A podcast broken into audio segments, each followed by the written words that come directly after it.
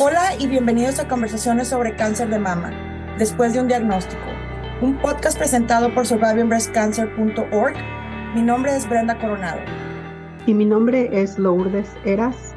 Somos sobrevivientes de cáncer de mama y cofundadoras de SBC para la comunidad de habla hispana, una organización sin fines de lucro que brinda apoyo en una plataforma virtual y educativa, con el propósito de brindar grupos de apoyo y recursos para las personas diagnosticadas con cáncer y para sus seres queridos desde el primer día después de un diagnóstico. Hola y bienvenidos a un nuevo episodio en Después de un diagnóstico. Durante este episodio abordamos los diferentes tipos de cáncer ginecológico, sus síntomas y la importancia de la detección temprana. La doctora Lara enfatiza que el Papa Nicolau solo detecta cáncer cervicouterino y desmiente el mito de que pueda detectar otros tipos de cáncer ginecológico. También discutimos sobre las pruebas genéticas como el BRCA1 y BRCA2 que están relacionadas con el cáncer de ovario y de mama nosotros estamos educados y nosotros sabemos y tenemos en algún momento presentes de que estos tipos de tumores existen y podemos, todas las mujeres podemos desarrollarlos, entonces ya vamos a tener como un foquito ahí medio intermitente y decir, sabes que yo tengo colitis y que nadie me ha podido tratar, bueno, voy a pensar y voy a ir con mi ginecólogo oncólogo, voy a ir que me hagan algún estudio porque a lo mejor no es el colon. Bienvenidos a la conversación.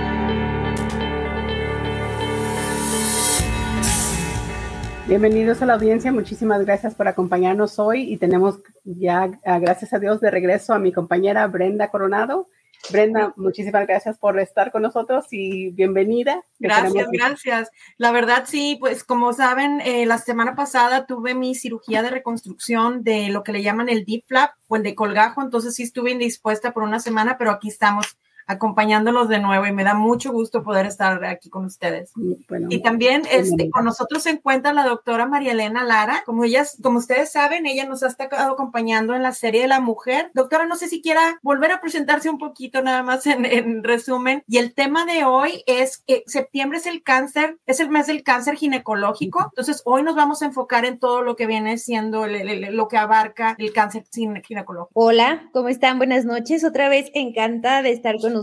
Eh, bueno, para los que no me conocen, eh, soy la doctora Mariana Lara, soy ginecóloga oncóloga, eh, yo soy mexicana, ahora resido en Ecuador y bueno, toda mi formación fue en México, hice la subespecialidad en el Instituto Nacional de Cancerología de México y bueno, ahora estoy ejerciendo acá en Ecuador, donde somos cofundadora de OncoHop Mujer, un grupo multidisciplinario específicamente para el cáncer de la mujer. Nos enfocamos en eso. Y bueno, como ya lo decía Bren, Lourdes, estamos en esta serie de la mujer, en donde justamente septiembre, pese a que no es tan conocido como el famoso octubre rosa, eh, septiembre es el mes de lucha y concientización contra el cáncer ginecológico, específicamente el día de ayer, que fue 20 de septiembre, es el Día Mundial de Lucha y Concientización sobre Cáncer Ginecológico. Esto realmente viene de 2019 a la fecha, no tiene tampoco tanto tiempo cuando la Sociedad em, Europea de Ginecología y Oncológica y otras instituciones europeas que se encargan de estudiar el cáncer ginecológico decidieron asignar el mes y asignar el día a nivel mundial para la lucha contra el cáncer ginecológico. muchísimas gracias, ah, doctora Elena, por la explicación de la importancia del mes del cáncer ginecológico. También vamos a tener durante el trayectorio de este episodio a dos invitadas especiales que nos van a acompañar ahí cuando ellas lleguen a,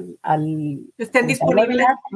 cuando estén disponibles y lleguen al webinar, entonces las vamos a presentar o que vamos a dejar que se presenten ellas. Pero vamos a empezar, bueno, por las preguntas de la audiencia, preguntas que tenemos también y por ahí nos vamos un poco que lo que todas las mujeres corren riesgo de desarrollar el cáncer ginecológico. Sí, realmente todas como mujeres corremos riesgo de desarrollar todos los tipos de cáncer ginecológico. Obviamente va a haber algún énfasis o alguna predisposición mayor para desarrollar uno más que otro, pero sí, la respuesta a esta pregunta es sí, todas todas las mujeres corremos riesgo de desarrollar cáncer ginecológico. ¿Hay algún riesgo de acuerdo a la edad o es igual en, todo lo que viene siendo la etapa de, la mujer o los años de la mujer? No, realmente eh, todo mundo y todo, todos vamos a escuchar y a ver y a, leer que a partir de los 50 años es el, el pico de mayor incidencia de cáncer ginecológico. Es decir, todos pensamos que a partir de los 50 años vamos a tener eh, mayor riesgo. Por ejemplo, en cáncer de ovario es a los 60 años. Hay algunos tipos de cáncer que a mayor edad, pues obviamente tienen mayor, mayor presentación. Sin embargo, tenemos que recordar, y esto creo que ya lo habíamos eh, comentado en un webinar previo, en Latinoamérica tenemos el doble de incidencia de cáncer en, en mujeres jóvenes, hablando mujeres jóvenes menores de 40 años. Entonces, esto es algo bien importante que debemos de tomar en cuenta y que pese a que sí la edad es uno de los principales factores de riesgo, eh, no siempre va a ser en mujeres de 50 años en adelante. También en mujeres menores de 40 años podemos padecer este tipo de cáncer ginecológico. Y cuando hablamos del cáncer ginecológico, ya estábamos, hablamos en algo general, pero para las personas que no nos han acompañado en los episodios previos, ¿qué es el cáncer ginecológico y cuáles son los tipos de cáncer? Bueno, el cáncer ginecológico es todo aquello que afecta al aparato reproductor femenino. Ajá, eh, es aquel que se va a desarrollar, va a desarrollar una neoplasia maligna en el tracto genital inferior, es en el tracto genital inferior, en el aparato reproductor que se va a encontrar dentro de la pelvis. Esto es cáncer de ovario, cáncer de útero o también conocido como cáncer de endometrio. Hay sarcomas uterinos también, cáncer de cuello uterino o de cervix, cáncer de vulva y cáncer de vagina. Eh, realmente estos son los, los tipos de cáncer ginecológico que se pueden desarrollar y que es la definición por sí. Todos los tipos de cáncer ginecológicos comparten síntomas o cada uno tiene síntomas diferentes? Sí se comparten algunos síntomas. Eh, la verdad es que la mayoría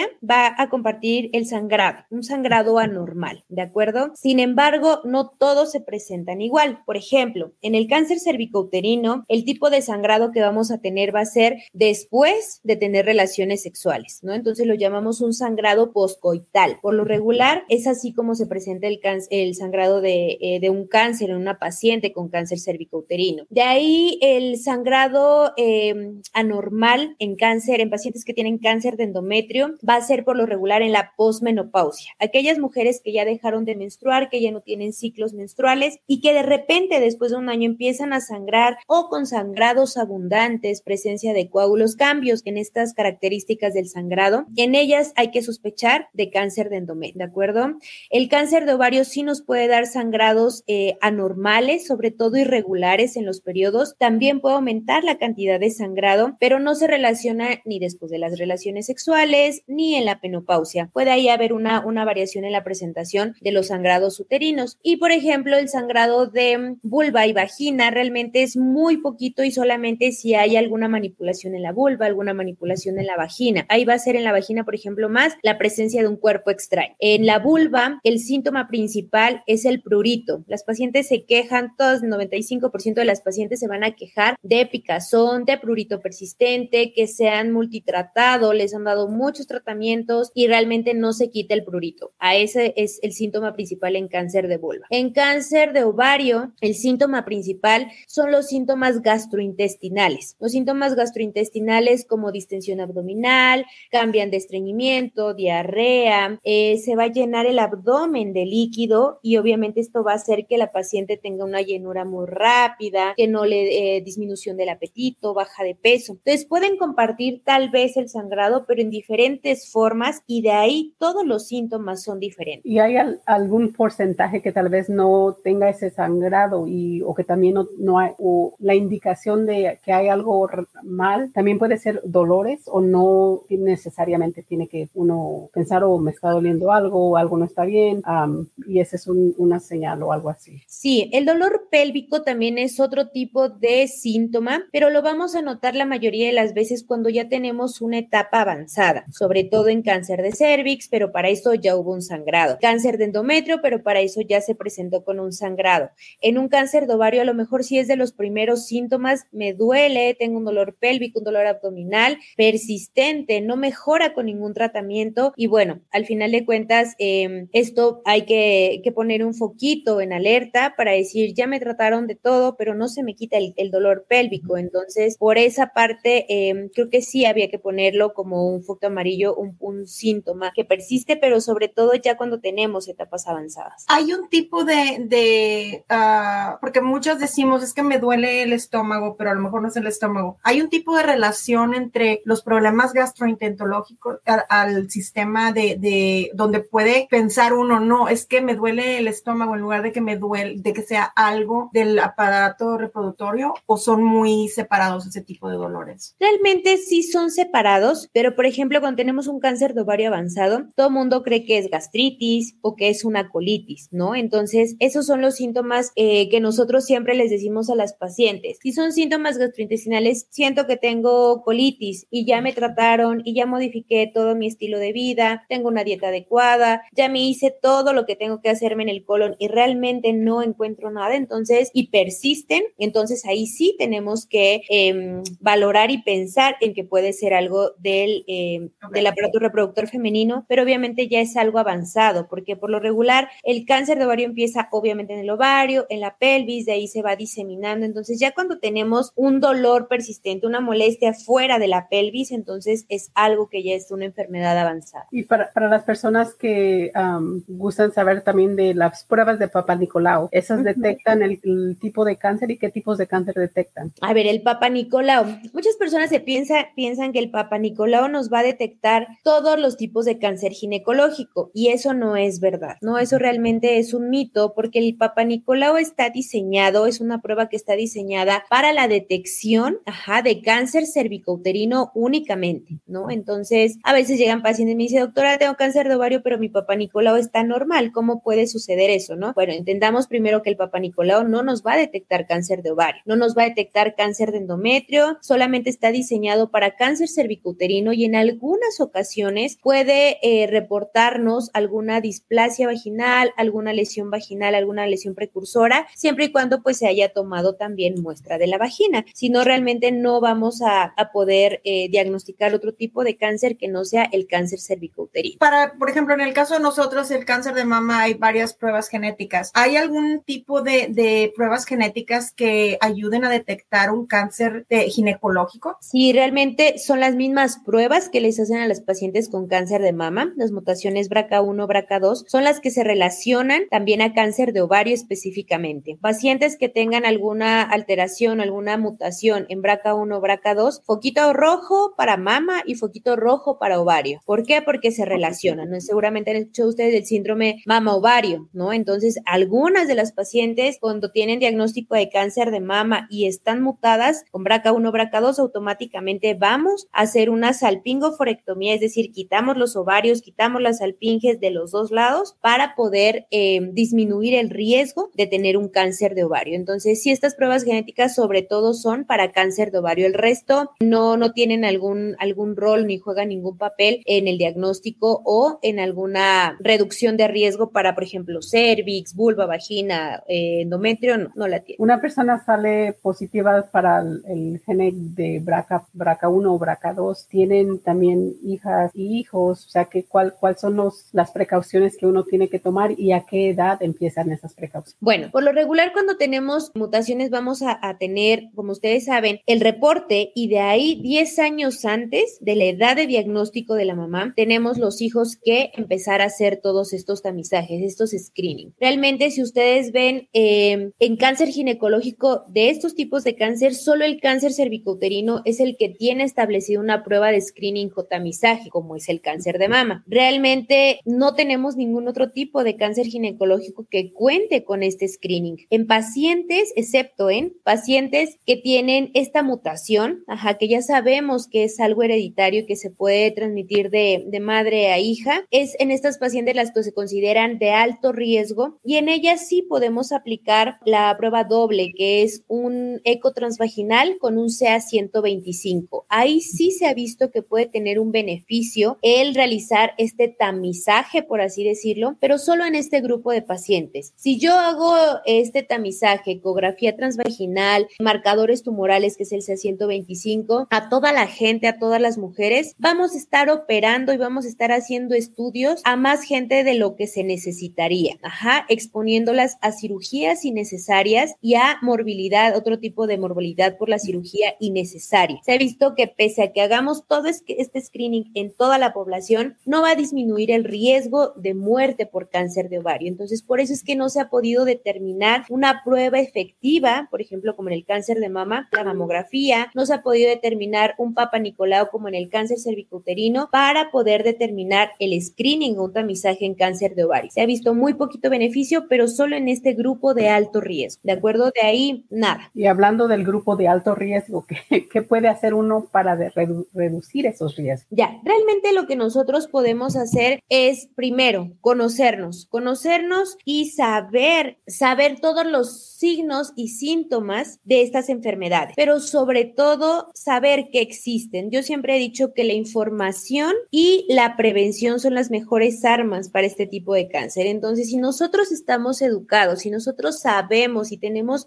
en algún momento presentes de que estos tipos de tumores existen y podemos, todas las mujeres podemos desarrollarlos, entonces ya vamos a tener como un foquito ahí medio intermitente y decir, sabes que yo tengo colitis y que nadie me ha podido tratar, bueno, voy a pensar y voy a ir con mi ginecólogo oncólogo, voy a ir eh, a que me hagan algún estudio porque a lo mejor no es el colon, ¿no? Entonces, si sabemos, si hemos escuchado y nos educamos, creo que vamos a tener un punto de gane contra este tipo de enfermedades. Dos, saber que conocernos adecuadamente como mujeres, saber qué es normal y qué no lo es, es decir, yo menstruo cada mes y yo ya llevo un año que dejé de menstruar y otra vez vuelvo a sangrar, eso no es normal. O estoy teniendo relaciones sexuales y después de cada relación sangro, también saber que eso no es normal. Entonces, em, si conocemos eso, es conocernos también a nosotros y saber que realmente no podemos em, eh, evitarlo, pero sí podemos disminuir nuestro riesgo. La segunda, obviamente, es ejercicio, dieta, conocer nuestros antecedentes familiares. ¿Por qué? Porque si nosotros eh, desconocemos que la mamá, que mi abuelita, que tres tías tuvieron cáncer de ovario, cáncer de mama o que tuve tíos con cáncer de próstata, que mis abuelos murieron de cáncer de colon, cualquier tipo de cáncer que se relacione, yo no voy a saber que estoy en riesgo. En cambio, si yo sé mi historial, indago por ahí mis antecedentes familiares, voy con el médico, le comento y entonces me dice, ¿sabes qué? Tú eres candidata a hacerte un eh, panel genético para ver si no hay mutaciones en tu familia. Si las hay, se tomarán las medidas correspondientes. Entonces, estar súper alerta en todos esos, en todos esos signos y síntomas y sobre todo con conocerlos. Brenda, y ya sabes que nuestra comunidad latina, eh, creo que el, el, el, decirte tuvimos cáncer o estamos pasando por el cáncer, creo que es algo que a veces lo tratan de, no, no digamos esconder, pero... Trata de no hablar de ello. Sí, uno porque no piensas que te van a tener lástima, otro porque no, no quieres incomodar a otras personas, otro, o sea, hay un montón de uh, razones por la cual alguna persona decidiría no decirle o no a compartir la información que uno tiene que En la familia. Pero claro, en, en, en, esto Brenda y yo estamos rompiendo barreras, queremos romper esas barreras de que, ¿sabes qué? Tenemos que hablar de esto, tenemos que hablar de esto porque eh, nos va a afectar a las personas y las generaciones al futuro. O sea que hay que tratarle de, informarle a, nuestra, nuestras familias porque eso es decirles, te queremos, queremos que te, que te informes y queremos que sepas lo más, como dice usted, lo, los antecedentes necesarios para poderse uno cuidar. Sí, una pregunta que se me viene a la mente, uno como paciente de cáncer de mama, uh, por ejemplo, yo desde septiembre del año pasado que empecé con uh, la quimioterapia, dejé de menstruar, luego pasó el tiempo, sigo sin menstruar, pasé radiación y todo eso. Este, ahorita ya que estoy con el, el, lo que llaman las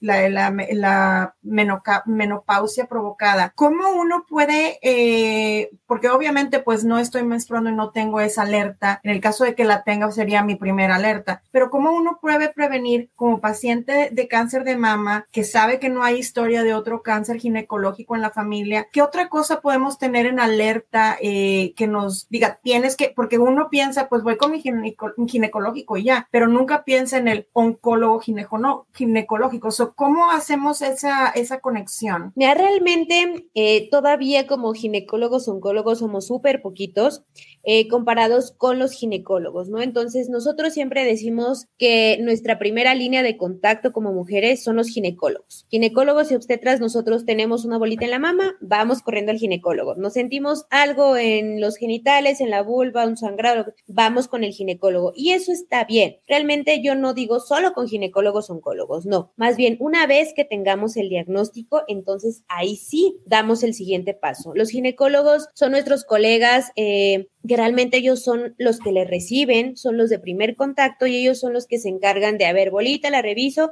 y pedirle los estudios necesarios y referirles para que les hagan la biopsia. Una vez que se tiene el diagnóstico, ahí la conducta más adecuada de mis colegas es la referencia. A ver, yo ya no te puedo tratar, esto es, eh, lo tiene que ver el ginecólogo oncólogo. Entonces, más bien, nosotros también conocer que existen los ginecólogos oncólogos, que existimos los ginecólogos oncólogos y que somos los encargados de tratar este tipo de eh, tumoraciones, de cáncer, etcétera, que presentan las mujeres. Entonces, ahí es cuando ya nos toca eh, brincar como pacientes. ¿Sabes qué? Yo sé que tú eres eh, ginecólogo, ya me diagnosticaste el cáncer, muchísimas gracias. Me toca irme con ginecólogo oncólogo, si es cáncer de la mujer, me toca irme con un oncólogo en caso de que sea otro tipo de cáncer, ¿no? Pero siempre tratar de que sean oncólogos los que nos traten los que nos hagan todo el abordaje diagnóstico, porque muchas veces esto sí también es bastante común. Tengo una bolita y por desconocimiento, por cualquier otra situación, van y le operan y le sacan la bolita sin antes hacerle una biopsia, sin antes, antes evaluar la axila, sin antes tomar absolutamente ninguna precaución. Y pues obviamente eso, cuando llegan las pacientes con nosotros, nos cambian completamente el diagnóstico, nos cambian completamente, perdón, el pronóstico y la forma de tratamiento que nosotros podemos em, ofrecerles. Es decir, si ya me sacaron una bolita y me salió cáncer, entonces el oncólogo ya no me va a poder ofrecer muy seguramente una cirugía conservadora, ni me va a poder hacer ganglio centinela, porque ya me, va, me modificó toda la anatomía de la mama. ¿no? Hablando en este caso de cáncer de mama. Lo mismo pasa, por ejemplo, en cáncer de vulva. Tienes una lesión, te la voy a quitar y en lugar de tomar solo un pedacito de la, de la lesión que veo, le quitan toda la lesión de la vulva. Entonces ahí ya no sé si tiene márgenes positivos, márgenes negativos, cuánto estaba la, vulva más arriba. Más. Entonces se pierde como mucho la anatomía y realmente eso sí nos modifica el pronóstico. En cáncer de ovario pasa casi lo mismo. Tenemos un quiste de ovario. Bueno, todas las mujeres podemos tener quistes en los ovarios, pero estos pueden ser simples o complejos. Estos, eh, estas lesiones en los ovarios complejas, no podemos realmente nosotros decir a ciegas, es algo bueno, yo te quito en una cirugía. Actualmente ya hay índices em, de riesgo de malignidad, qué tan maligno puede ser, como en la mama, ahora en el ovario ya existen algunas, algunos algoritmos que se llaman ORATs y que ya se están aplicando en algunos sitios. Y estos ORATs son como los BIRATs que nos reportan en la mamografía. ORATS 1, 2, 3, etcétera. Y cada uno tiene que, con esa calificación de ORATS, tiene que ir viendo eh, qué es la, cuál es la mejor conducta. ¿Por qué? Porque si hay una calificación de un ORATS 2, yo sé que no es maligno y lo puedo tener en seguimiento. ¿Cómo sé que no es maligno? Por características de la ecografía. ¿No? Pero si ya me ponen unos RATS 4 o 5, bueno, seguramente eso ya es maligno y yo como ginecólogo general no lo puedo tratar. Ahí es cuando nosotros como ginecólogos oncólogos entramos en acción, nos mandan la referencia y entonces nosotros entramos a operar a estas pacientes. ¿Por qué? Porque si lo mando un estudio transoperatorio, seguramente me van a decir que es maligno. Si es maligno, yo como oncólogo puedo hacer una cirugía complementaria en ese momento. Si yo opero en dos tiempos a mis pacientes, seguramente les voy a cambiar el pronóstico. ¿Por qué? Porque a veces la primera cirugía es incompleta, hubo diseminación, manipulación del tumor y esa manipulación puede provocar diseminación en el resto del abdomen y ya no hacer una etapa temprana. A lo mejor se puede volver una etapa más avanzada por el simple hecho de no haberla referido a mi, a mi paciente, de no haber hecho una adecuada cirugía em, en el primer tiempo. Entonces, tiene mucho, mucho que ver que nosotros como mujeres sepamos que existen diferentes tipos de especialistas y que cada uno de ellos